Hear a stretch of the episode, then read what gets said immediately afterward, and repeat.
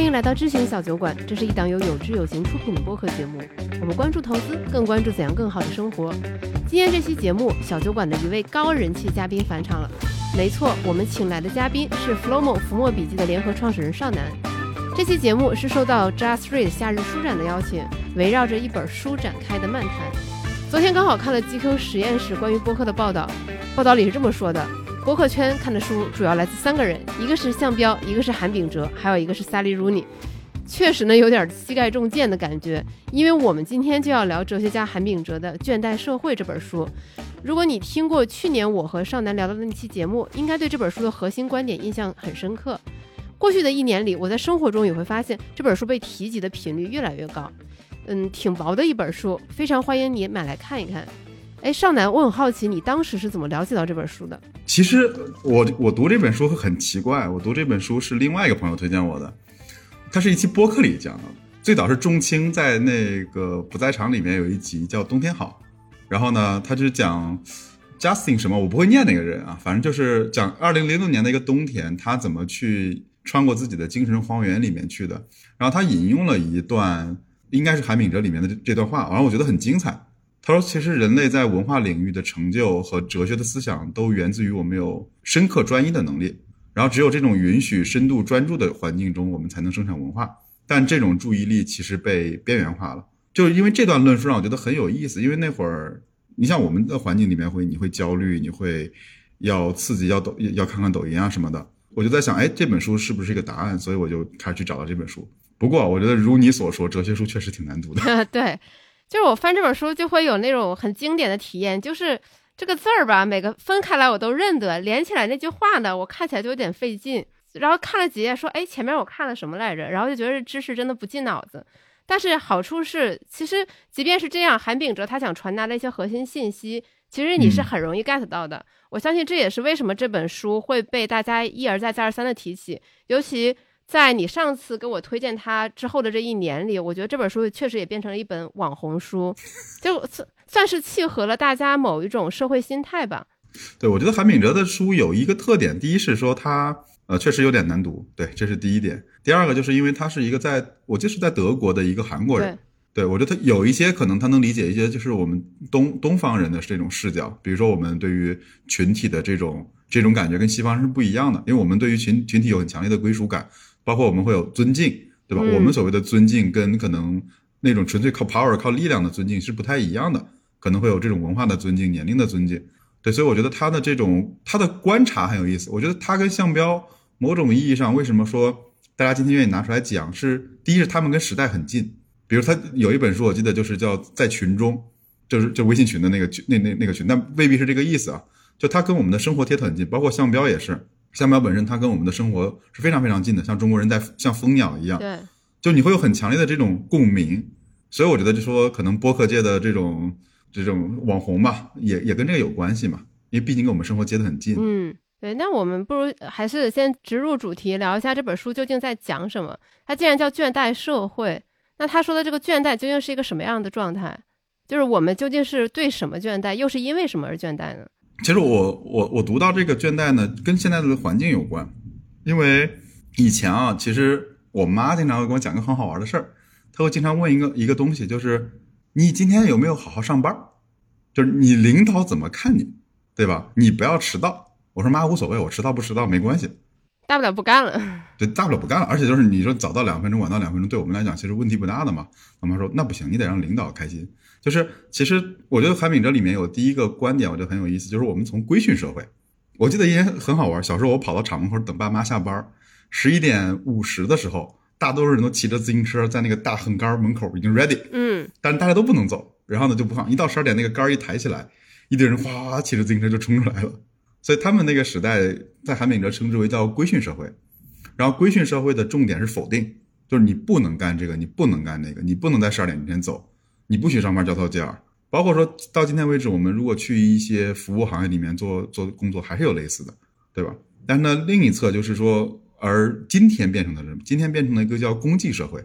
你看我们身边全是那种要鼓励、要肯定、要支持，然后呢，我们要就是你会有粉丝，粉丝会给你点赞，对吧？所以呢，这方面就是这是一个很大的，就是我们在直播，然后我们希望更多的人来看。我们会看这个直播数，还有就是大家评论的热度。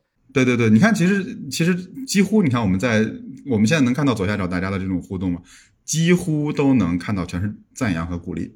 但是这里面呢，我们就会进到一种很卷、很很那个啥的地方，比如说，我会在想，我要不要再发发朋友圈，对吧？或者，哎，雨白，我们要不要再嗨一点，或者我们再聊点什么劲爆的东西，把这个量给拉起来？对，爆个料啊什么的。对对对对对，所以这个就会变成了说。我们今天的一大变化是从公祭的社会变成了呃，从规训社会变成了公祭社会。对，我觉得这是他书里的一个呃第一个特别主要的一个论论点。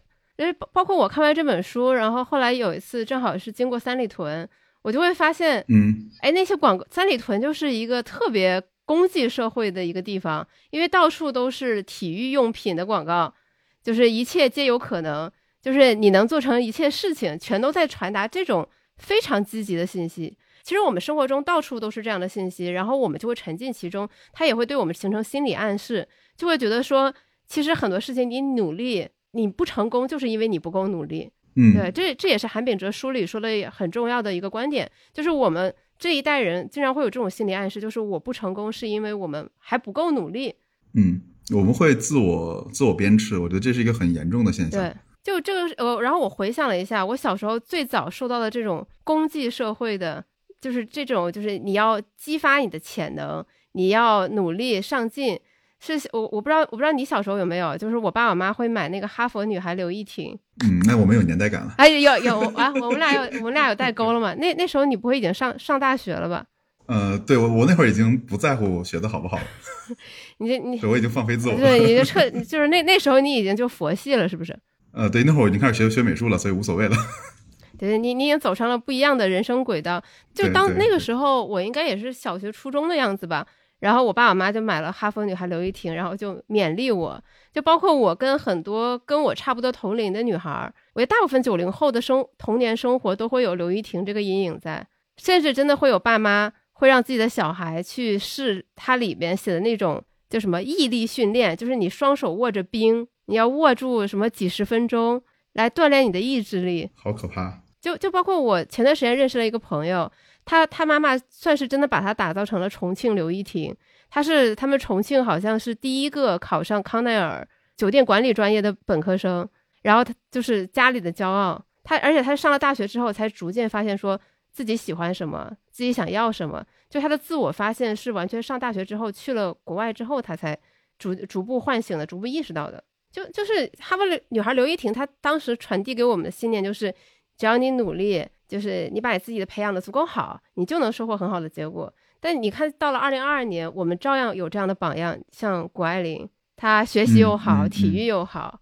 然后表达又很好，各方面都很完美。她诶，然后她又很上进。对，然后你只要跟她一比较，你就会觉得自己非常不开心，非常不幸福。对，包包括我在社交网络上，我真的会看到很多女孩子是非常非常的讨厌她。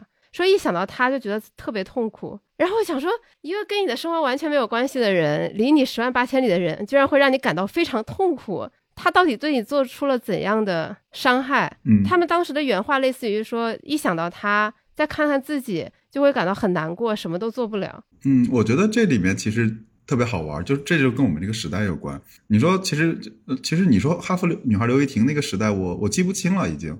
但是我们小时候呢，其实我刚才在听众里面还有我一个老哥们儿，对我们从小玩到大的，然后那个姓刁的老家伙。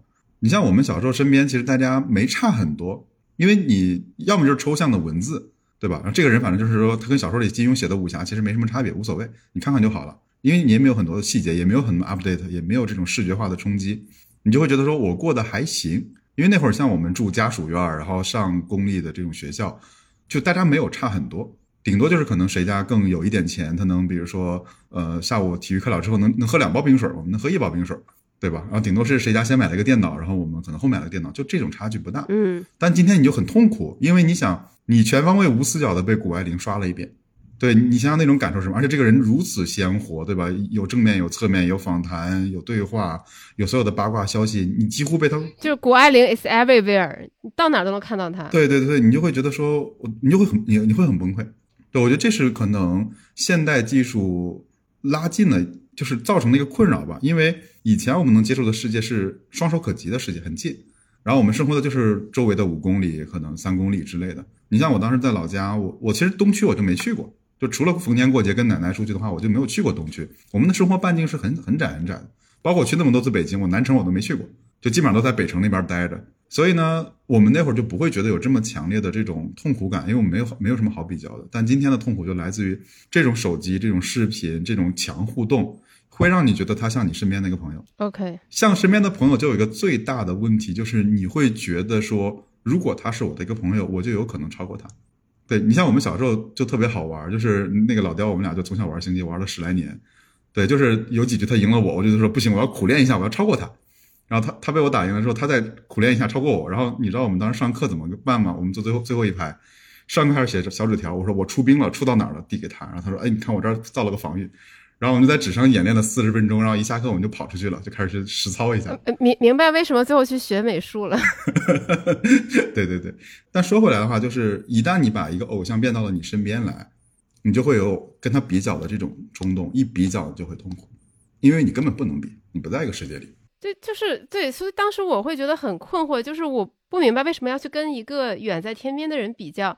你就哪怕你可能在比如说几十年甚至上百年前，我就是我觉得，即便我是一个普通的农民，我知道有富人，我知道有贵族，我知道有皇上，但可能就像你说的，他们只是一些符号，他没有这么鲜活的生活在我身边，不会出现在我的手机上，不会出现在电视里，我对他们是无感的。对对对，所以我觉得痛苦可能这是一个一个环境的变化吧。然后呢，在这个变化里面，其实还有一点就是，因为有了互联网之后呢，我们反而跟其他人的关系变弱了。你是说那种亲密关系变弱了吗？对，就是你想以前就是就是我们这样录播客，对吧？虽然看着你能看到我的视频，我能看到你的视频，但是其实还是缺了很多东西。嗯，比如，如果今天咱俩是音频，跟视频是不一样的。对我们今天是在直播啊。如果你将来听播客的话，你能看看不到我跟雨白的这种动作、我们的眼神、我们的交流。其实之前有一个很好玩的理论嘛，说互联网多余的带宽用来传输什么？其实用来不是传输信息，是传输情感。就我们丰富的肢体语言，我们这种环境的互动是互联网不能传递的。而我们有了手机，有了短视频之后，我们很会觉得说，哎，他是不是就是在我身边？以至于我忽略了身边的人。嗯，因为你想，我去北京找你多累，对吧？坐飞机、坐火车过去啊，就见了面了哈，聊了二十分钟，他我就我就回来了。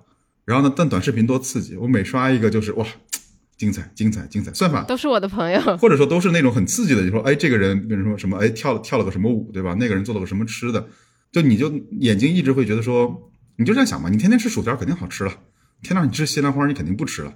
那有大多数薯条我一直能吃，又吃不，而且关键是我又不知道我能吃饱。吃薯条你还会肚子撑，你刷短视频又不会肚子撑，甚至还会饿。对，所以这种信息充斥了我们之后，就让我们有一种不能叫幻灭，但是一种幻觉，就是我跟就生活中的真实的人变得不重要了。反而疏远了。对，然后呢，给了我很多这样的刺激，而这种刺激又因为我会误以为我跟他很近，而导致我说我有一种很奇怪的这种痛苦感就出来了。所以我觉得这是那个《韩敏哲》里面讲的，在这种功利社会里面，就大家为什么这么积极，就是因为我们看到身边的人都是最光鲜、最好、最漂亮的一面。因为因为大家发这些东西都是为了吸引别人来点赞嘛，来讨论自己。对对，我觉得这就是人的一种分泌物嘛，因为你很容易获得这种成就。你想以前你是几乎不可能获得的，你像我们的上一代，除了比如说爸妈表扬、同学表扬、身边的人表扬，也就这些了。而且你你怎么可能说你创造了一个东西？以以前你想你拍了张照片去把它洗出来，再给别人看，也就十几个人看了了不起了，对吧？但现在可不是了。你你还有个影集，客人来了得给人家看。对对对对，对你现在比如说你你你你做个播客，然后没有九十九个留言，你会觉得你做的不行，loser。我们经常没有，哭了。啊，你你没懂我是在疯狂暗示什么吗？对对对，疯狂暗示。对啊，哎呀，大大家不要留太多了啊，就是适适当就好，一百字左右就够了。对，我觉得这是还有一种，就是我觉得另一个刚才说的一个是消解掉了身边的，另外一个他也在书里面提到，这种及时性、及时的互动性会让我们，它会带来一种诱惑。然后他是从哲学的角度来讲的，他说我们会因为这种及时性的诱惑，然后做出立即的反应。然后呢，一旦回应每一个刺激，回应每一个冲动，它其实是一种病，也是一种倒退。对，然后呢，这种倒退它会导致我们很疲劳、很衰竭，然后生存成为了一种很躁动不安或者过度反应的社会。嗯，对，他就说，就是你积极回应一切的时候，就意味着你对很一切行为都毫无防御嘛。对对对，然后这个呢，我可以稍微解释一下，因为其实某种意义上，哲学我觉得处于宗教跟科学之间的一个状态。然后宗教我们今天姑且不聊了，因为有很多人会应对这样的焦虑嘛，对吧？但是它很好玩，我觉得最近正好我在看一本跟神经学相关的书，就是为什么我们会有这个行为，其实跟我们的那个多巴胺分泌有关。因为每个人给你点赞一下，你会觉得我有成就。然后多巴胺的问题是什么？多巴胺不是就很多人会说多巴胺是快乐因素嘛？我要分泌点多巴胺，看点刺激的片子，或者说听一首好歌，吃好吃的。但不是，就多巴胺本身它的目的是让你想要那个东西，就你想要去得到。但一旦你得到了，多巴胺立马就变了，说 OK，我不要，就我要的就是你想要未得的那个状态，那会儿才是多巴胺真正的意义。嗯，因为它能保证我们一直能生存下去。所以，当我们这样反馈的越来越多，然后你的多巴胺就分泌的越来越多。巴特，这里有个问题，这玩意儿为啥有有毒呢？就是因为你的耐受度变高了。就跟你比如说，你你你你你喝第一口可乐是最好喝的，对，可口可乐的第一口是最好喝的。然后呢，放热了之后的最后一口是没法下咽的。西瓜最中中间的那一口是最好吃的，第一口是最好吃。对对对，就是我我们的耐受度会被拉长。然后呢，你想以前刚做博客的时候，可能一百播放一个留言，我们就会很开心了。但现在是说没个没上个首页，那就不是个事儿，对吧？这就做的不行，对我们的耐受度就变高了，然后我们就会变得不快乐。你又又在暗示什么？呃，没有暗示，这次真没有暗示。对对，这这这这个听众老爷也做不了主。对对对，所以我觉得这个就会造成了一种问题，就是我们希望能快速的获得反馈，因为越快获得总比越慢好。然后呢，获得了越多，反而我们越疲倦。我们越疲倦了之后呢，其实这些东西就会让我们更不快乐。然后呢，我们就会选择去有没有更刺激、更好的东西。比如说，我看现在有什么更流行的这种方式，我去聊更热门的话题。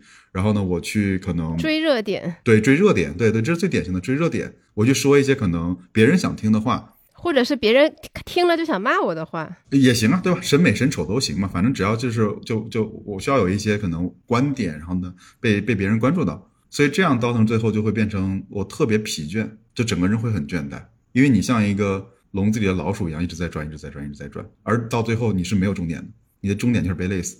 所以我觉得这是刚才我们讲的这本书里面的前两段嘛。我觉得第一个就是讲我们的社会的变化，我们从一个功绩的呃从规训的社会变成了功绩的社会，也就是从否认变成了鼓励啊，你这样真好，你这样真好。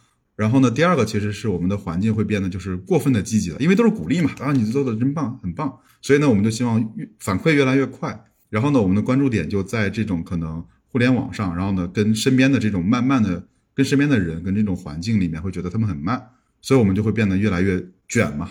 我之前看过一个一个 YouTube 的，我忘了那个主播叫啥了，就是他是一个非常典型的被观众绑架的人。他以前长得很斯文，就拉小提琴的，然后教大家吃素食。根本没人看，什么狗屎，对吧？拉小提琴吃吃素食，你装什么十三嘛？然后呢，结果呢，他后来变成啥呢？就是吃那种就大胃王，就初代大胃王，吃一次吃十条薯，吃十个薯条啊，什么一边吃一边骂人说脏话。我看那个照片特别可怕，就是一个很文气的小伙拉小提琴的气质，变成那种巨胖，胖到得能那种要插管，否则他那呼吸就跟不上了，就感觉他完全被整个用户所绑架了。很多很多网红都是这样的，尤其是大胃王这个品类，包括我之前有关注一个财经博主，然后他是会定期做直播的那种。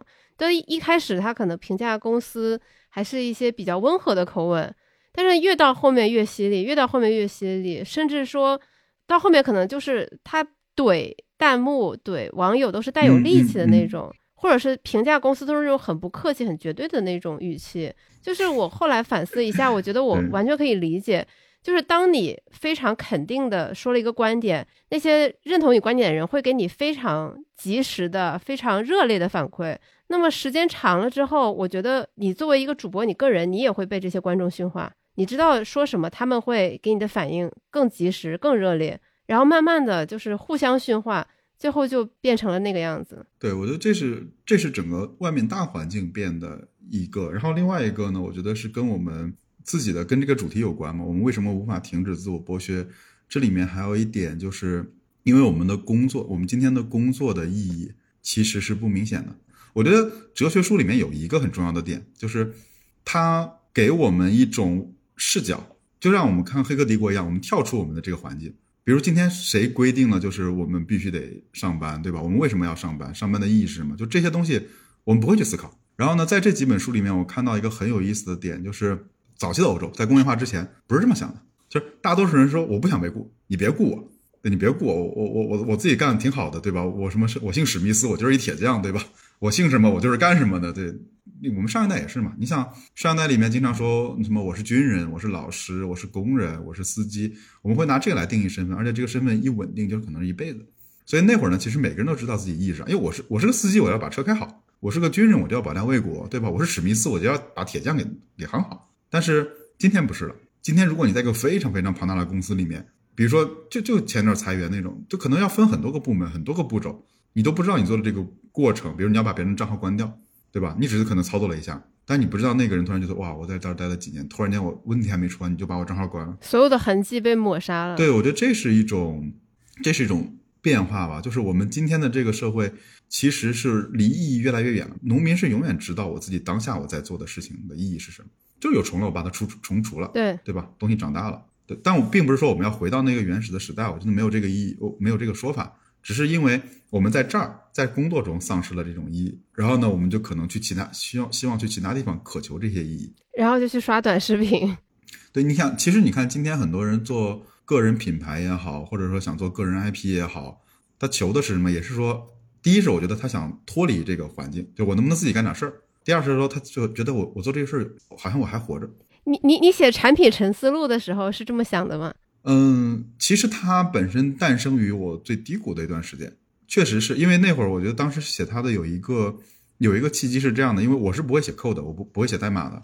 然后呢，当那会儿我觉得说我把所有的，因为之前正好那次创业应该是关掉嘛，然后新的业务就新新新的做什么事儿也没想好，所以那会儿就觉得说我手中没有任何一个产品，你会觉得心里很慌。这会儿你就会觉得说，那能不能去 build 一个不需要任何外力，自己就能从头到尾给。经营好的一个产品，所以才有了这个东西。对，但它很容易被异化，非常容易，非常容易被异化。比如说，哎，我想让它收入再高点儿，对吧？我想让它订阅数再多一点儿。对我，一旦这个念头一起来，整个我就很容易被异化，我就会进到韩敏哲说的那种就是过分积极的状态中。对，是的，这种过度积极的状态很容易会让我们开始自我剥削，自己卷自己。其实可以反过来想。停止自我剥削的第一步，应该是按下暂停键才对，让自己先变得不要那么积极。对，你看，你周你周末要休息的话，比如说你要去排队，你要去买东西，你还是在很积极的做一些事情。然后你会发现，说你上班积极，下班也积极，你工作积极，你你你生活也积极，积极到最后，你会发现你没有没有余裕，没有空间。而没有这种空间的话，我们就会非常激烈，就是女白你说啥我都不想听，你闭嘴，就听我的，我有我的观点，对，你下台我你闭嘴。对，所以我觉得这是他说的，就是我们因为太积极了之后，会丧失这种这种空白，丧失了这种空白之后呢，我们既不能反省自己，也不愿意倾听别人，我们就会变得更针锋相对。其实整个韩炳哲讲的这种过分积极了之后，他说我们缺少的最大的一个东西就是空白，缺了这个东西。然后呢，倾听只是其中一个部分。然后我觉得还有一个部分，我觉得是创造。就是我先我先可能讲一段他书里面是怎么讲的，以及我再结合我最近发现的一个一一个一个事情。嗯。他说：“其实你走路的时候，如果感觉无聊，但你又没法解决这个无聊，你会干嘛？你会选择换一个方式走路，你会选择去跳舞，跳着踢踏舞上班。对，你会去发明很多新的东西。对，你会去因为这些无聊足够无聊，足你也没有任何事情可以解决。对你没有把没法把注意力放在别的地方，所以你只能去感受它。在这个过程中，你会去发现和创造一些新的东西。然后我就有一阵很好玩，就是因为我每周那个都要去。”就写点东西嘛，我每周周日有有一整天写，然后我就会发现，如果这一周的周一到周五，我每天都特别忙，就我每天都特别忙，然后呢，这个忙到什么程度呢？就是我相信大多数人都可能跟我有点像，比如上班路上我要听播客，听听播客或者听听音乐，然后呢，工作的时候可能还要开个 BGM，对吧？开个开个音乐，然后呢，因为我有很多有要，因为我要处理很多客服问题嘛，中午吃饭扒两口，或者要跟别人打个电话。就一天下来，我就一直是在没有任何的这种留白的情况。一周持续五天，周日我要开始写东西的时候，我脑子是空的。慌吗？肯定很慌啊。然后呢，你又会自责自己是不是我不够努力，对吧？我的效率不够高，我就把自己卷起来了。嗯，那那你一般到这个时候你是怎么解决这个问题的？我相信这也是听众可能会好奇的问题。当写稿卡住了怎么办？嗯，我我最近还真解决这个，因为最近正好我在写一本在写一本书嘛。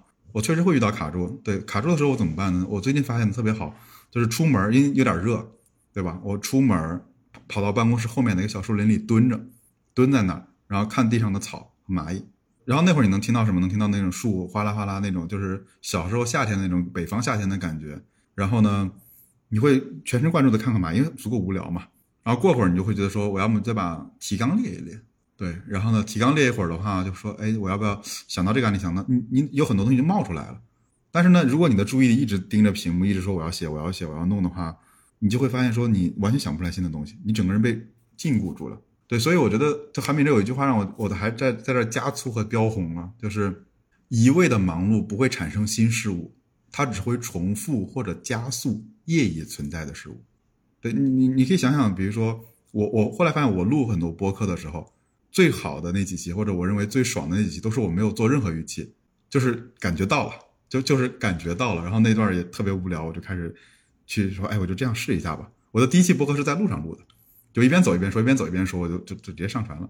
对，但那让我觉得很开心，我可以聊很多东西。但后来我试了好几次写稿、准备、正襟危坐，开始一念就哇，巨尬无比。就是那那个状态就比较拧巴嘛。对，因为我觉得，因为每时每刻，我我们注意力太容易被人吸走了，然后一吸走之后，我们就会去说，哎，他在说什么？他在说什么？他在想什么？这个这个地方要表达什么？就有了这些东西之后，我们就会说，那我呢？我曾经的过往呢？我就没有足够的空间去去思考这些东西，去感受这些东西了。对我记得今天咱俩下午不还聊到那个点？我觉得你也可以展开讲讲，就为什么今天大家都不想。那个那个词叫什么？对，这这其实是一种很常见的一种状态，就是大家会现在很多很多人都会发现说，自己，呃，以前很小时候特别喜欢玩游戏，现在买了那种三 A 大作，也期待了很久，买到手里，可能玩了五分钟十分钟，就发现自己沉浸不下去，然后就是玩不下去，然后看电影，很期待的电影，坐在电影院十分钟就觉得有蚂蚁在咬自己一样，想要掏手机，然后看电视剧也是不倍速看不下。也看不下去，甚至可能连这些都做不到，只能去看那种，比如十分钟给你讲完《哈利波特》七部曲啊之类的这样的一些视频，或者就刷短视频。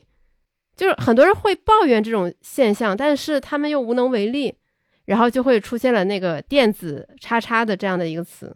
呃，你其实你说那个呢，我我因为我是个很很很很资深的玩家，我觉得这里面有两种两种情况。第一种情况，其实我们心里有罪。就是你玩游戏的时候你不踏实，对我们很多时候是不踏实。比如说，哎，我我我我服务器挂了没？有没有人给我留言？我是不是出什么问题了？对，老板会不会随时找我？像我这种打工人会这么想。对，就我们会有这种心理的焦虑，这是一方面。另一方面会觉得说，哎呀，你看那个人是在去学习了，他去看书了，还有人在什么加班，对吧？我就来干这些事儿，我会不会输了？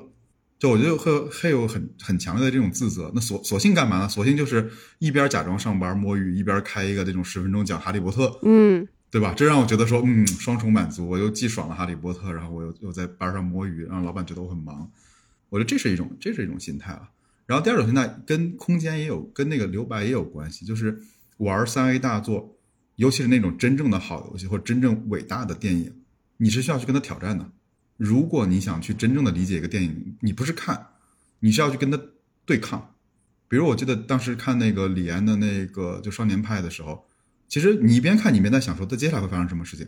为什么有一个猛虎？这个猛虎到底是真的还是假的？它是个幻境还是什么？就是你在每时每刻都在自己跟他挑战。包括我最近可能在玩那个就是宫崎英高的《阿尔登法环》，很很挫败，非常挫败。那个就是一个小时六十分钟，你可能要四五十次。就你机器就想摔手柄，就是就我怎么就手就这么残呢？但是你在那个过程中又会觉得说太太美妙，它怎么构建了这么宏大的一个世界观？你需要去品，然后一品就四个小时就去了。对，然后这里面你就会形成一种冲突，就是你需要花很多精力和时间去跟他对抗、去理解。另一方面，你又很心虚，你就觉得自己心里有罪。对，然后呢，这些事儿呢，我还不如发个极客，对吧？得得得得得得赞来的爽。对吧？就是第一时间抢先测评《阿尔法灯环》，然后就是疯狂上赞。对对对对对，我在我在 B 站看直播，就那种那种乐趣都没有了。就这里面，我觉得他还提到一个很好玩，就是我们今日有一个很大的问题，就叫过曝，就过曝，过度曝光自己。对，因为这里面就是你想把你的生活的每一个切片都发到网上，得到点赞，得到别人的呼应。对，所以你就就你没有自己的那小块空间了。所以，我我觉得他整体说的还是挺，我觉得东方人比较好理解，就是那那个留白没有了。嗯那个空的东西没有了。嗯，我觉得还有一种情况，就比如说你刚才说这个玩这个阿尔法灯环四个小时就没有了，这四个小时对于很多人来说是非常庞大的成本。就是现在的很多观众是那种五分钟、十分钟，你不给我一个小高潮，他就会想要愤而离席，因为因为他不确定他付出的这个时间成本能不能获得足够的爽感，能不能你能不能给我足够的快感？但是但是我看一个五分钟、十分钟讲完三十集的电视剧，两小时的电影，我是可以获得的啊！我知道你大概在讲什么，不过如此而已嘛，我不值得我花两小时、四个小时。所以，所以很多人会选择说，那我就云体验，看别人的游戏直播，看别人养猫养狗，看别人养娃，看别人去旅游，所有的都是云上实现的。所以其实特别好玩，因为因为我也是个云玩家，我也是个云玩家。但是呢，后来那个游戏我自己玩了之后啊，就小岛秀夫的《死亡搁浅》。对，如果有游戏游戏者，你可以去玩一下。两个东西，那是头头的两个东西，就是你看别人玩，我当时看那个他的剧情攻略，我看了七个小时。很长，我看了七个小时，但我玩了可能几十个小时吧。就它是两个东西，两个事物。因为这里其实又提到了一点，就是塔勒布说过一句话，就人类的本性是追求确定性，但这个世界的本质是不确定的。就像你刚才说的那个特别对，就是你看这些，你发个照片得到点赞，然后你看个十分钟的《哈利波特》，你的爽是确定的，但那个爽是不确定。但是巴特，我们的这我们的整个生活不是线性的。我们的生活是非线性的，就是你会发现你的体验感是一个台阶一个台阶一个台阶，你的人生也是一个台阶一个台阶的。如果你不迈上去，就迈不上去；如果你不体验过这样东西，你就没有体验过。所以你一直看，你看一千个那种就十分钟的《哈利波特》，你也无法去感受从头到尾一次把它看完的那种震撼。对，所以我觉得这是，但这个没办法，这是这是一个追求。你看他讲的这里面的很多有一个点，就是我我称之为叫觉知了，就你很容易被。大多数人的价值观，大多数人的世界观，或者说算法，或者说这些东西去诱惑，一旦你你脑子没有绷这根弦，你就就会被带走了。就这个世界到处都是诱惑，都都是会让你说来 follow me，跟着我走。嗯，就是基于倦怠社会，还有你后面的阅读，嗯，有带给你哪些更多层次的这种启发吗？嗯，不一定是逻辑很严谨的，但是我觉得我可能看了一些很有意思的有一些东西吧。我觉得他第他说的第一个让我也很审视，就是。不要加工自己，把自己加工成商品。哎，这个很奇怪啊，因为现在不都是流行说把自己做成作为产品，然后甚至会给自己写一个产品说明书。嗯，对，我觉得就是，就我最近在干一个事儿，我在我在试着就搞数字闭关嘛。对，这是我自己瞎起的一个名字，就是我把极客给删了。对，我把极客删了，然后朋友圈也关了，然后手我手机上是没有任何新闻客户端的。然后我是一种尝试，这是一种尝试。呃，我想尝试一下，如果不去，因为我觉得最大的问题不是消费信息，而是你想去表达。嗯，最浪费时间的不是你在那刷新闻或者刷朋友圈，不是，是你在酝酿我要发一条朋友圈。我今天发点啥？我今天有没有？我是中午是不是要拍照？对吧？我吃到一个好吃的东西，我要发一下朋友圈，我拍，拍完我要 P，发完我要编一段很美美的话，然后呢，我要发出去之后呢，过会儿看一下，查看一下，查看一下，查看一下。然后看看有没有谁给我点赞，哇，这个这个讨厌鬼怎么给我点赞了呢？哎，那个谁谁谁怎么还会跟我点赞？对，这是很很浪费时间的。而这里面其实韩炳哲在这本书上讲的，我觉得很有意思，就是我们不停的在社交媒体上展示自我，然后呢，我们就把自己变成了一种商品，我们无时无刻不都在都在拍照，都在都在展示，而丧失了当下。这样的话，我们就会很疲惫。你吃饭就是吃饭嘛，对吧？你睡觉就是睡觉嘛，你看书就是看书嘛。我不知道你有没有那种感觉啊？以前我就有了，哎，金句不错，来来来来，打开手机拍一张，不不能拍，拍了多 low 啊，对吧？你得自己打出来啊，然后发一条什么什么什么有点哲学，什么什么什么深夜沉思，对吧？遇事沉思之类的，然后呢啊，得到一百个赞就好爽。然后这本书在讲啥忘了？哦，就是我觉我觉得最可能第一集是我可能在手机上看到别人写了一个语录，我转一下；第二集是我看电子书，我截了个图。我复制粘贴。第三集是我买的是纸质书，哎，然后我拍我我可能画了个线或者拍了个照，然后发个朋友圈。然后第四集是我不仅发了这张图，然后呢我还旁征博引，我写一段自己的感想，因为这样就觉得这样获得赞更多嘛。这样一步一步的，其实，在发朋友圈这件事上也是在自己卷自己。对，就我们太容易去去去卷这个东西了。我觉得这是我我现在没有什么好的答案了，因为我也意识到我我老是有这样的问题。所以我能做的就是反过来反向的去做这些事儿，就是一旦我达到某些临界点，然后我去停止这个事情。比如说，我知道我发极客，我不能我不能说我就是我发极客太太痛苦了，我现在说删掉也是每周我会下载回来看一下，然后再删掉。给给自己多给自己多久放风的时间？一个小时吗？那没有没有，可能就就刷一下，就是把那个九十九点掉、哦就 OK 了。对我我我的感受跟你其实不是很一样，就是我的观察是，我发现我身边的人都不是很爱发朋友圈了，但是大家可能朋友圈不发了，，对，就是但是大家在社交媒体上还是挺活跃的。我会发现说最浪费我时间的是，因为我喜欢刷豆瓣嘛，然后经常要看到一些帖子，忍不住想要回复，然后觉得哇，我回复的很精彩，很有观点，然后就等待别人 再回复我或者挑战我或者怎么怎么怎么样。其实确实是很浪费时间，因为你在回复的过程中，因为你也在酝酿嘛，你也在构思嘛，其实这个时间就哗啦啦的就流逝掉了。对，但这里我觉得可能就就要识别一下，就是我们究竟我们究竟在这个时刻里是真正的思维上或者我们的智慧上得到了某种创造，就我真的得到了启发，得到了创造，我知道去表达，还是我这一刻想证明我很厉害，就这到底是我的目的还是我的手段？就这个很容易，比如说我真的真的拍了一个很好看的东西，对吧？或者我就是就是照就是觉得它很美，我要把它拍下来，还是说我觉得发这个，我觉得这样角度拍出去发朋友圈被点赞点的多，就这个可能只能问自己了。嗯对我的，我觉得这个里面没有对错，就是你只能诚实的问你自己，你这一刻是怎么想的。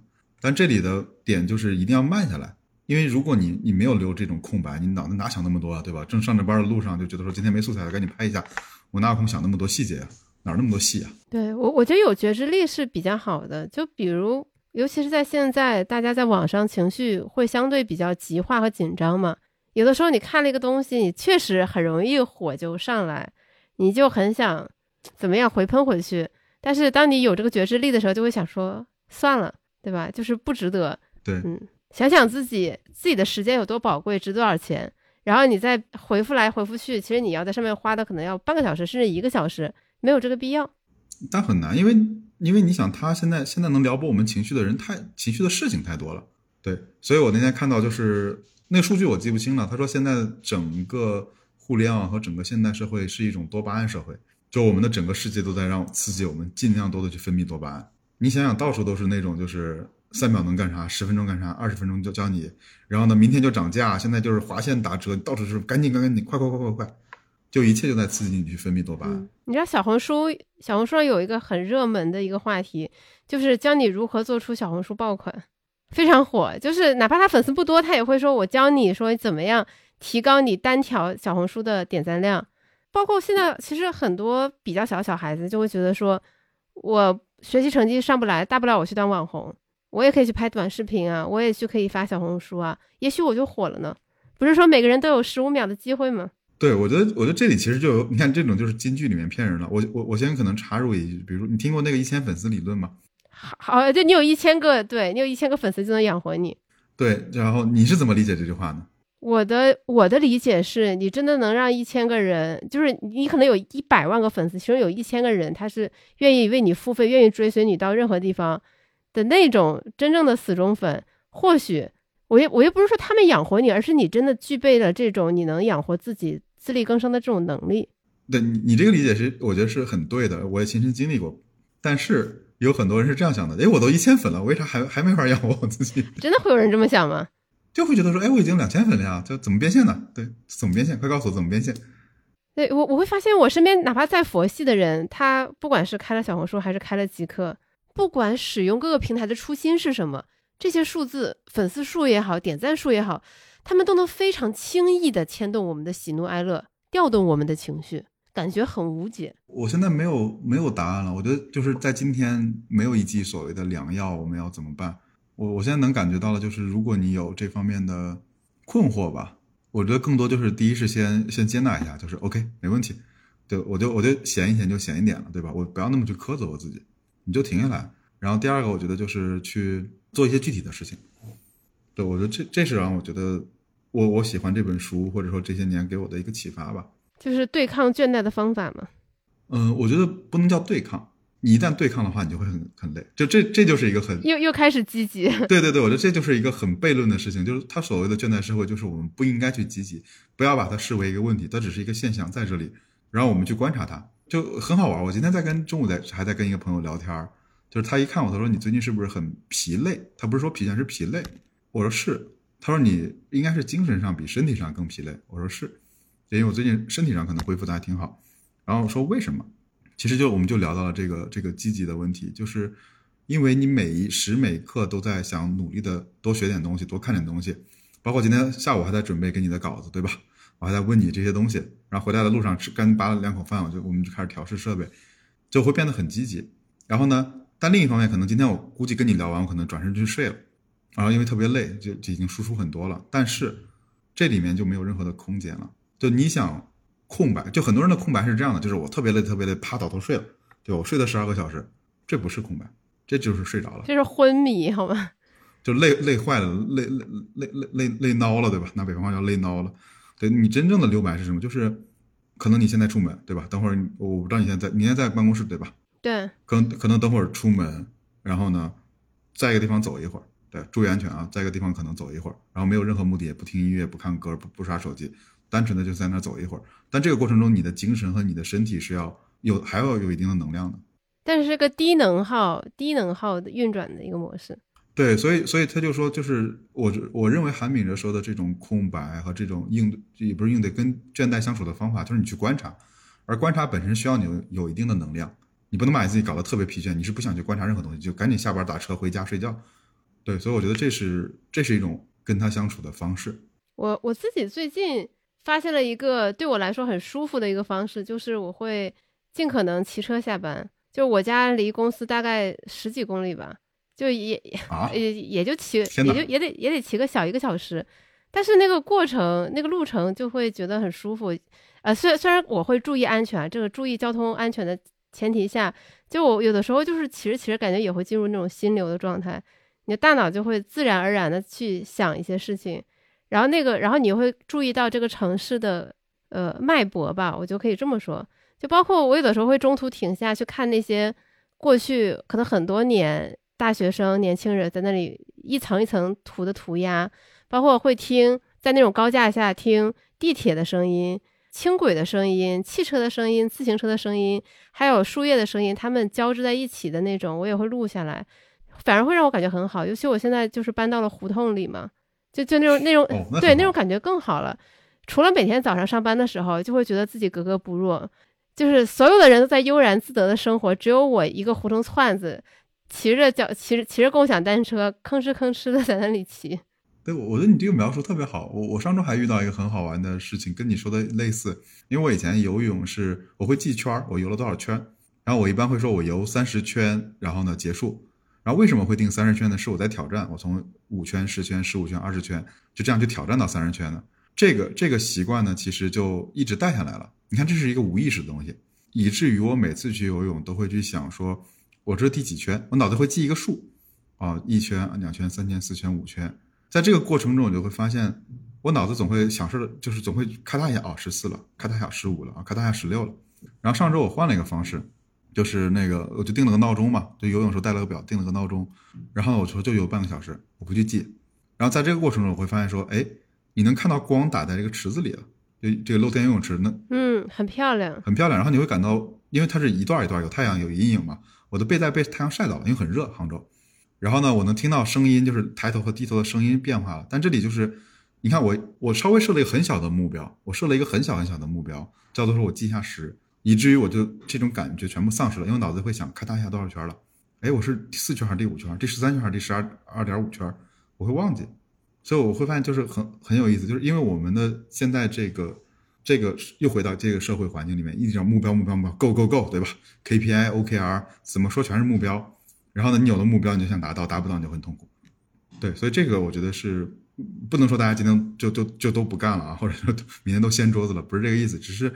你在空闲的时候，不要给自己有一个目标，叫做说，嗯，我要去看一部电影，我要听一首歌，我要干嘛？我要没有干嘛？其实你看，你骑车那一路也是没有什么，对吧？你没有太大的目标，反正就能到家就行，对吧？慢慢骑。对，就是你每天可能换不同的路线，反正你大致知道，反正我就得往南骑，换哪条路其实差不太多，顶多也就延迟个十分钟，多绕点路也无妨。就这就是很有意思，就是你能在生活中去制制造这些无聊的闲暇的时刻，我反而觉得今天是一个很难的能力。嗯，哎，我我我我想问一下你，因为去年的时候我们录播课的，你说你会不带手机去深山里待一天。首先，在二零二二年，你不带手机出门应该不太可能了吧？嗯，是纠正一下，我是带的，只是那一天我不会跟，就是因为我要看导航嘛，否则我要迷路的。对，就不开任何的这种，就是 IM 就聊天，就是你把信息隔断。就我只有一件事，就是看导航。如果不看导航的话，我就走路。那现在你还有这个习惯吗？有的呀，我每年清明都会出去这样走一圈的。对，包括前一阵儿，我觉得就是我现在又又有一个新的迷上的一个事情，就是去苏堤溜圈儿。去什么？苏堤哦，苏轼的那个苏堤，就是晚上因为家门口有公交车，就是两块钱坐到苏堤，走一个来回，再坐车回来，就这个过程是很美的。好了，听众朋友们，去苏堤很有可能偶遇到上的 啊！现在不行，现在杭州天天四十度，谁去谁傻。然然然然还电闪雷鸣。对对对，太热了，太热了，这个时间不要来杭州。嗯，还有一个我很一直想要回访你的一个问题，就是去年我跟你聊的时候，你说你消耗你时间最多的社交媒体是微信，因为你建了很多 Flomo 的用户群，你需要在群里解决他们的问题，但是到了今年，你把他们都解散了。还没，快了，快了。原因是什么呢？嗯，原因是这样的。第一是我觉得，呃，你重新看待一个事情，就是如果你把这些人当做一种资产，这种群当做一种资产，我显然不应该做这事儿。那好歹我还能发发广告，我还能发发链接，对吧？还能发发通知。对，你能，你你你肯定很容易这样想。但是我我我我从另一个角度来想，就如果他们我们很在乎这些人，但是呢，我们又服务不好，因为早期可以，早期可能十几个群、几个群，我能服务照顾很好，每个问题我都能解决。但当它扩展到几百个的时候，你就发现你照顾不过来了。然后我可能每天每二十四小时才能处理一次，那这里就会有很多人会有积怨，就是我说的话你怎么不回呢？我出了个问题怎么不帮我解决呢？就这种积怨会越来越多。就如果我真的想我在乎这些人的话，我就给你一个预期，叫做说，如果你有问题，你就直接一对一来找我；如果没有问题的话，因为还有可能刷掉嘛，就一聊天可能别人问了一个很紧急的问题被刷掉了，所以我后来就觉得说我我照顾不过来了。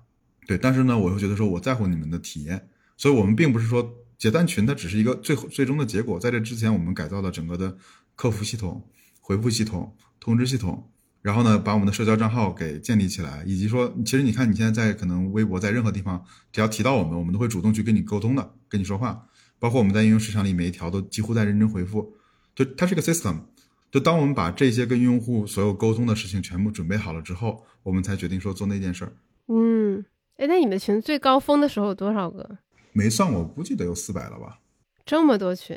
你那什么表情？我算了一下，你回复一条信息怎么着也要二十秒，然后四百个群。嗯，但但不可能所有人同一时间都发了，可能没有那么多活跃的。对，然后就会积积攒很多很多的信息。对，就是你，我心理压力也会很大。就我每天不想开那个手机，然后你看，你就会得咣一下，就被信息炸了。对，然后然后最近一段时间都是白光的 Light 在帮我，我把这个锅丢给他了。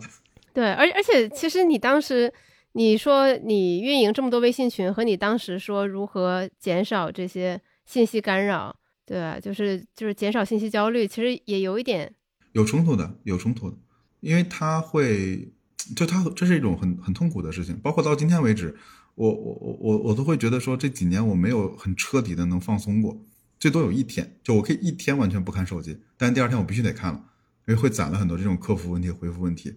这反而是这次创业之后，让我并没有以前在公司，因为公司里面，比如周末了就别打扰我，尤其是国庆放假，我七天可以完全不看手机，对吧？随便你怎么说，我第六天再看看就 OK 了。我前几天可以随便嗨玩，但现在不行，现在因为有了这样的责任，我就每天、每两天至少都得看一次，它会让我变得很焦虑。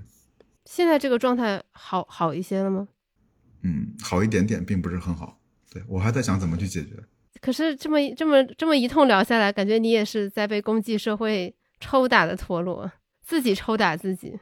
嗯，我觉得人无法去改变，就首先人是环境的产物，就我们每个人都是环境的产物，我不可能在这个跳完全跳脱这个环境，我是做不到的。我能做的就是，第一是我先觉察到有这件事儿，对我觉察到我已经被这个东西带着走了，我可以控制一下，比如说。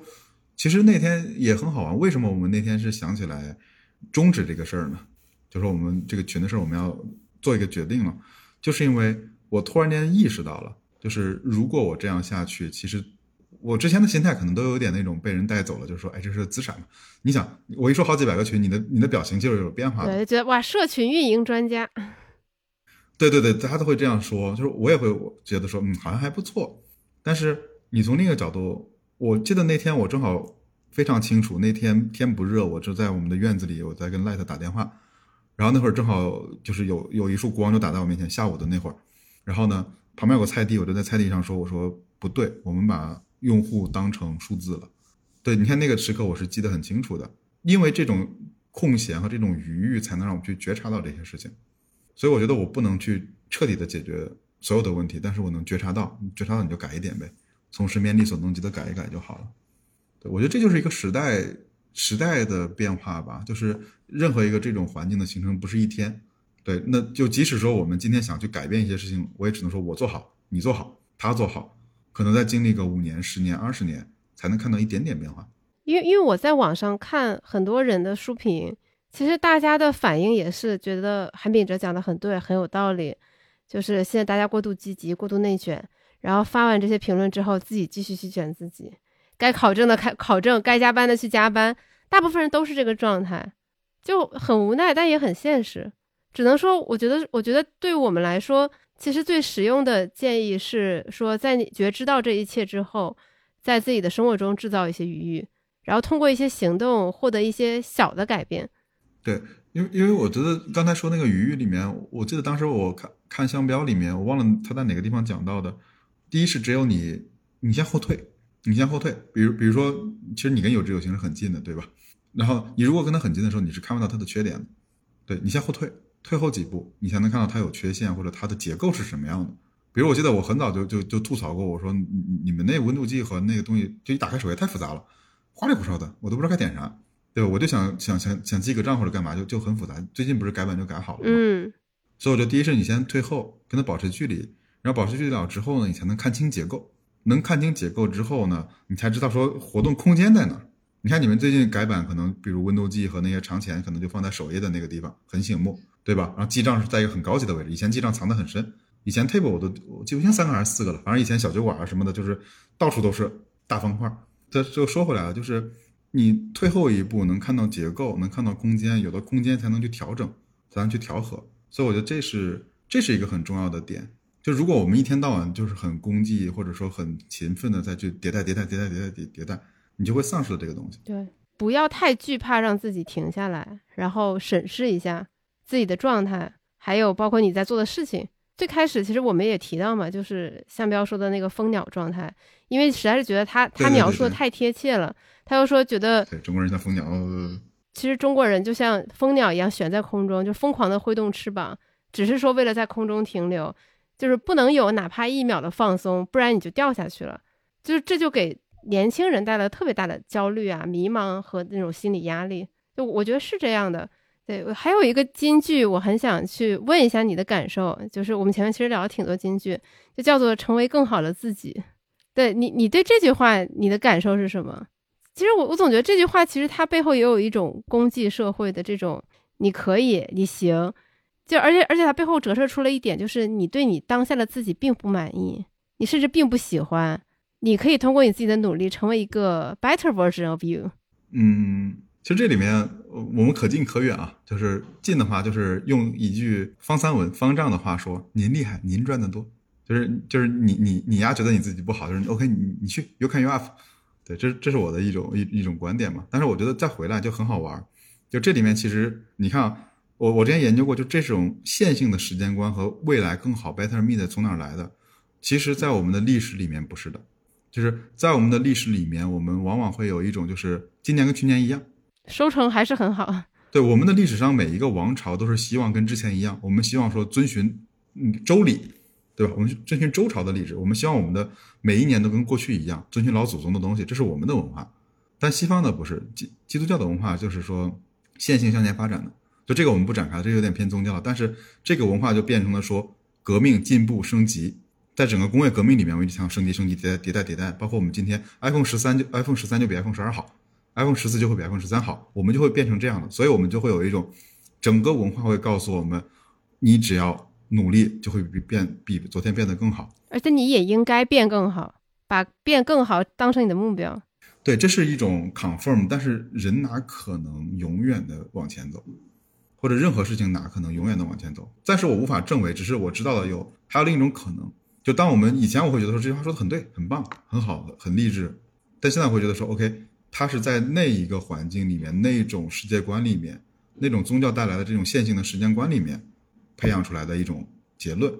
还有另外一种结论，但我只能说说到仅此了。我我我无意去批判什么，只是说 OK，我还有另外一个选择我可以不选择它。那是不是就是现在流行的说，比如说摆烂、躺平？我现在还挺喜欢“摆烂”这个词。摆烂，摆烂不就是你放过你自己吗？对，但你不会因为自己，比如说回顾一年或者回顾两年，觉得自己没有进步而感到焦虑和失落吗？其实不太会。我我我这个事情，我倒觉得是这样：就如果你一直都在做一些力所能及、很具体的事情，你不会觉得你没有进步的。所谓真正的没有进步，就是你在原地思考、犹豫、焦虑、徘徊，而不去做，不去付诸行动，就是我们俗称的精神内耗嘛。嗯，对对，就是对我去北京一趟，对吧？弗洛姆的二舅梦魇治好了我的精神内耗。嗯，可以闭环了。对对对对，他今天不是号称是弗洛姆的二舅嘛？当时一脚把我们踹下去去创业嘛？对我现在是是有志有行什么姑丈啊，还是什么？挺好的。对，但但是其实其实我们从小到大，我们受到的教育啊，或者是我们接受到文化，都是你要往前走，你要日拱一卒，对吧？就之前看到一个热门微博嘛，就说的是。都是别人别人怂抽拿着鞭子抽你都怎么说？说上了初中就好了，上了高中就好了，上了大学就好了，对对，毕业了就好了，对，找到工作做就好了，然后结婚了就好了，然后呢，结果就是一生就是前面有一根胡萝卜的驴，然后说说别在吃苦的年纪选择安逸，然后发现吃了一辈子的苦。哎呀，什么什么让未来的你感谢现在的自己？对，天哪！你不逼自己一把，你根本不知道自己有多优秀。咱俩今天是在那念毒鸡汤的吗？那那这些都是很多时候之前被大家奉为圭臬的鸡汤呀，而且他可能在一些时候，他确实激励了一些人。对，所以所以，我我我倒一直觉得，我最近其实有一种解构的思路，就既然现在大家所有的人都没有共识了，那你就不要再去听任何的共识。对，所谓的解构是说，以前是我觉得，嗯，说的对啊，我要听啊，我要这样做啊，对吧？但现在的现在是说，我不听了，放一边去。我重新来阐述它，我是怎么来看这事儿？我觉得它就是个毒鸡汤，我不听了。然后我去选择自己的这个叙事。我说，既然有这么机会，既然现在没有任何的这种共识，那倒不如走一条你自己的路。这现在是最好的，因为你想以前啊，以前你想你自己去做点这种事情，你躺平，别人会说哇你好摆烂，对吧？宇白你好懒，你好摆烂，你这样不行，你要干嘛？一堆人在后面推着你卷起来啊，同学卷起来。现在你不会了，现在就是你你躺在那躺，你躺我也躺，对吧？你往东躺，我往西躺，无所谓的。我反而觉得这是一个好时候，这是一个很好的去探索你自己的时候。但是你刚才说的躺平也好，摆烂好，也变成了一个共识。如果一个人他真的有勇气去找自己的叙事的话，他也就不需要这样抱团去听这些鸡汤了。对，所以我觉得说这里面刚才说的一个很大的，因为我们刚才说了很多这种环境的问题，我们我们其实某种意义上，我们刚才讲了一些对环境的负面，甚至我们一直在对环境进行批判。对吧？嗯，但实际上，我想最终想表达的还有一种是在任何时候它都是中性的，就是你可以看到它的负面，就我们特别容易去看到它的负面，对，因为负面很吸引人，负面这个东西是很抓眼球的。你批评他，你自己会获得一种安全感，就是哎，果然这个东西不好。对，但我觉得说，如果这时候我们能纵身一跃去看一看，那如果这个时代都有这么多问题的时候，它还有什么好呢？我发现这是一种很稀缺的能力，就是今天我们能在所有的事情里面去看到好这件事儿，是一种非常非常稀缺的能力。对，倘若你能看到说，哎，在这样一个环境里，既然所有的共识已经被打破了，那我能不能去寻找我自己独有的这这这一套东西，反而是个好机会，因为没有人会再掐去挑战你了，对吧？对，你就你可以你可以真的可以书写自己的故事。对，就是因为至少你写了之后呢，大多数人不关心，对吧？不会不会喷你说，你看你为什么不去做刘亦婷呢？所以我觉得这是，对，这是我我我现在看到的一个可能性吧。就至少我在今天我看到的一种可能性。其实你看做播客，现在的人也变多了嘛。就很多人会以前哪有空去做，现在觉得说，反正我也升职无望，然后呢，嗯，我也有点资本，然后呢，我还有点过去的过往的故事，我要么尝试的去创造一些价值，我去录个博客吧。对吧？以前不会，前几年大家都忙忙着升职呢，忙着去 IPO 呢，忙着去融资呢，哪有空理你这事儿？对啊，你这播客又不赚钱，为什么要来做播客？那对啊，对，播客又不赚钱，对吧？现在大家觉得试试也无妨。对对对，所以我觉得这是一个，我能反而觉得这个时代更好玩的一点，就因为它不是把利益、利润、收入摆在第一位的，你也没法摆在第一位了，它会导致说可能出来一些比较有意思的事情。对，就当大家发发现那种持续增长的叙事，它突然不 work，那你就要可能要反思，去探索一些新的东西。其实最后，我就归根结底还是会落到两个字，就是行动。尤其是就是在我的观感是，我在我的个人的观感是，当大家都显得躁动不安，就持续间歇性的愤怒，然后会感到就是对吧，就是精神上的摆烂和躺平。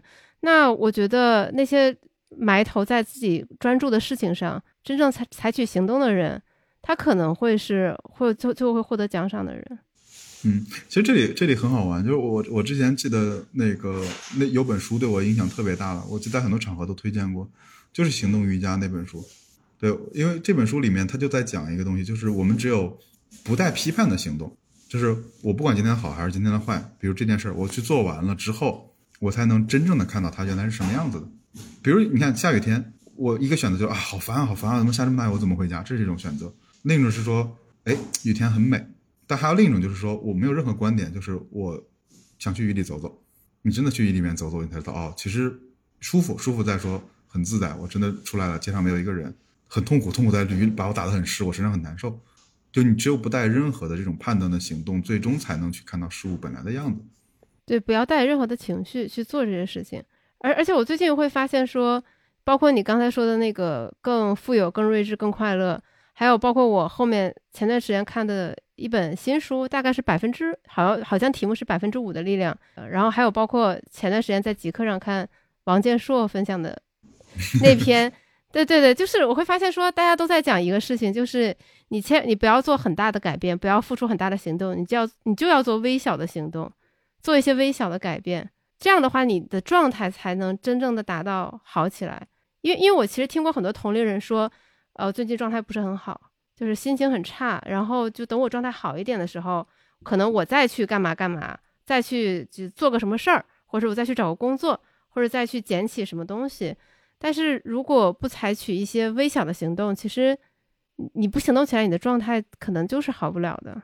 对，一百四十个字儿，就有一种叫做说我规划五年以后我要干嘛，我要升职加薪，我要去当成中层，所以要一步一步。你这样推是非常非常累的。另外一种是说我需要有健康的身体。我需要有良好的精神，我需要很重要的这种人际人际关系和亲密关系，我需要有一些专业的能力。我把这些东西都放在一起拼好之后，很多新的事情都自然而然长出来了。而我要做的就是每天再往前走一步，不能瞎走啊！你还是有这些主线的，你要这样走一步。我觉得这种状态可能在越不确定的时代，可能你的抵抗力是越强的。你想想刚才那种东西是那个角色是不是很脆弱的？对，我觉得很关键一点是，当你完成了一点点小的事情的时候。那个微小的成就感对你自己来的情绪也是一个鼓舞，因为我觉得情绪太重要了。尤其是我觉得这半年，你能看到大家的情绪有多糟糕，甚至是极度悲观。就哪怕是就是同样的事情，如果发生在比如说两年前、三年前，可能大家的感受也是完全不一样的。就我觉得这个时候越需要一些小的动作来让你感受到一些正面的、积极的力量。就像说，就是你你你只做百分之五的改变，或者是你每天只跑十分钟，或者我每年只减一公斤，就是这种小的事情，反而会让你感受到一些确定性，感受到一些快乐和幸福感。对，其实其实消费的消费带来所有的快乐都没有创造来的持久。就如果真的，你就各位在听的这些朋友们，我觉得你哪怕去写个书评也好，你去录一小段播客也好，或者干嘛也好，我还以为你要让人家报书评训练营。呃，这个我就不展开了。对，对，所以我觉得说，就如果你能去创造一点点东西，你试一试，你去试一下，就那种快乐是完全完全不一样的。就比如说，先先在我们播客下留一个一百字的言，然后呢再去录一段十分钟的音频。对，我觉得我觉得去试一下，因为这个过程非常好玩，就是你在这个过程中，你所有的好奇心、你的动作都会被调动起来。对，而你消费不会，你消费是这样躺着。啊，我在听雨白讲一个事儿，听听听，啊啊，他说对，他说的很好，对，说很棒。但另一种就是说，哎，我要录，我用什么录音？我该怎么放麦克风？对吧？麦克风放在哪儿？我是怎么讲？我中间过程中怎么有杂音？我怎么就会？你有无数多这样的新的问题出来，那你的精神就被它聚焦在一起了。然后呢，在这个过程中，其实你跟长跑一样，你最后分泌的不是，就回到神经学上，你分泌的不是那个多巴胺，分泌的是内啡肽，而内啡肽是让我们感到很平静的东西。就这玩意儿特别难获得。就你骑车骑到家一个小时之后，那会儿累完之后就，哇，这种感觉，它不是把不是多巴胺，它是真正的平静，是内啡肽。但得到内啡肽是非常非常难的。所以真正要追求的不是多巴胺，而是内啡肽。内啡肽，对，就它是一种你要付出很多努力，比如说什么长跑啊，比如说经历过一段，都要经历过很多事之后的那种平静。对，所以这个就是你做过运动的人是很能很好理解这个事儿的。所以这个可以看作是在一个倦怠社会里的一剂药方吗？嗯，我觉得算某种意义上算是。因为你看，他其实韩炳哲写了很多本书，就是倦怠社会在群中，还有你刚才提的那本叫啥来着？他他者的消失，还有爱欲之死，都很短。其实欢迎大家都一起去看。对，它多半都是跟今天的信息社会有关。对，而我们刚才说的那些事，不是我们完全拒绝掉信息社会啊，不是这样的，而是说你能划出来一块空间，不被打扰。对，就这是可能我觉得是来反这种倦怠里面很重要的，不管身体上的还是心灵上的一个很重要的手段。嗯。给自己划出一块空间，然后我觉得可以去采取一些微小的行动，获得一些创造的快乐，就是甚至是内啡肽。然后另外一个，我觉得可能我们前面其实有引申，但其实没有明确的说。我觉得还是说应该给你的三次元、你现实生活中的社会关系留一定的时间和交流，而不是说两个人坐在一起，大家一直在刷手机。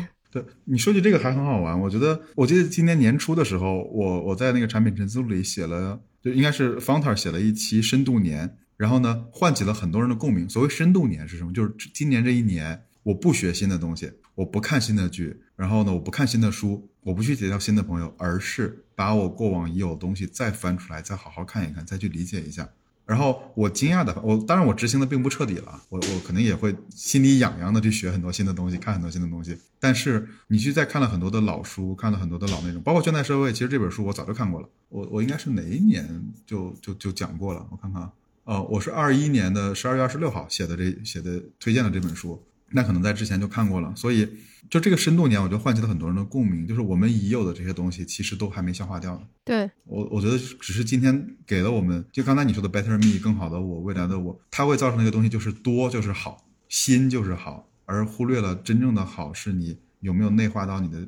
身体里面内化到你的这种知识体系里面，以及你把已有的东西给加加固。对，就是你以前就是你获取的这些信息，它可能就在你的大脑的缓存区，它其实并没有被吸收消化，它只是一直在那里站着，然后有可能会被当它满的时候，可能会被新的东西给替代掉，但是它们永远不会内化成为你的一部分。对，所以我觉得这里面有个很好玩的技巧嘛，就是说，如果你。你见一个人，比如见雨白，不要问他你最近读什么书，你要问雨白你最近在重读。对，上一次你也是这么说的，我正准备问你呢，最近在重读什么书？好问题，我最近其实在，我想想我在重读了什么书，我最近在重读了，其实还是那本《行动瑜伽》。OK，那本书我都看了有四遍还是五遍了，我还是在看那那那本，因为我觉得那本书，我我现在是怎么看它？就是我不是在从那本书里面得到某种知识，不是，而它是我的一面镜子。嗯哼。就是没事，你要照照镜子，然后看看自己。比如说，他就是在我的思维的一面镜子，是不是我最近也有很多批判，也有很多的标签，也有很多的这种视野被束缚住了。嗯。然后呢，那本书像一面镜子，点醒了你说你不应该这样，你不应该这样，或者他也不是点醒我，就是我一看，哦，我怎么变成这个样子了？哦，我怎么变成这个样子了？就这是这本书对我的一个意义吧。我现在基本上就是隔一隔个几个月，我就会把这本书翻出来，也不是从头到尾看了，就是找一章读个三五页就 OK 了。嗯。我觉得我重读的，我最近可能确实是在看新书，比如我前面说的百分之五的力量，还是百分之五的改变，包括我看我最近看的那个创业历程，还有更富有、更睿智、更快乐，还有随随机漫步的傻瓜算是重读，因为其实之前塔勒布的，对对，之前上南有征集过，说想问大家觉得你看过的，觉得对你印象特别深、对你影响特别大的书有哪些，我就说了这个，我我觉得看了那本书，不是说让我明白。不只是说了解随机性在投资中有多重要，更多的是理解随机性在生活中有多重要。就这样，你会对自己更释然，你不至于真的天天拿着一个小鞭子在抽自己的陀螺。你会明白，你的努力，你正确的努力，它就算得不到回报也是正常的。对，所以你看很好玩，就是如果今年如果外界有那么多不确定的事情，然后呢，我们如果不卷，不去参与那些卷的东西，然后呢，不去看这些外面的这种纷扰，反而是说我们内心已经有很丰富的东西了。只是在那之前，就是我们一直在线，我们希望是线性的世界，向前向前再向前，但这世界没有任何，对吧？你看完塔勒布那本书就知道，不可能的。对，哪有那么多一往无前的这种东西？所以反而今年我觉得。挺有用的，就那个深度年，就是你再回来也不去学新的东西，把老的吃吃透。是的，我跟你讲个很好玩的事情啊，Photoshop 这玩意儿，我从我从高二开始用 Photoshop，我用到今天，结果结发现好多新功能我都不会用，所以我今年终于有时间去学一学。哦，原来新的 Photoshop 还是挺厉害的，就是终于就是彻彻底底的学好用 Photoshop。对对对对，你想，已经我从 Photoshop 五点五一直用到今天，就是用了好多好多年，但就是你没有再去理解它，你就觉得。反正有新的就升升级，拿了就用，但它有什么改变，你你也不想去学。其实，在这个过程中，我没有任何进步，我是全凭习惯性的。包括他有一天把快捷键改了，我就好不习惯，就换到老的快捷键。但会发现说，哎，新功能其实比这个东西好用多了。就我觉得这是一个留白也好，深度年也好，可能在《韩敏哲》这本书里面讲，我们怎么去对应现代，就是用避免效率，避免效率去跟他对抗，就做一些效率没那么高的事情，看起来效率没那么高的事情。对，因为越效率越高，越没有任何的感情，越不特别。所以我觉得我们能给听众最后一个的好建议，可能就是今年先别去买新书了，先看看你书柜里已有的那些好书，把它们再看一遍。或者说你，对你要买了什么会员卡，就不要往你书架里加书，那玩意儿太容易了，太可怕了。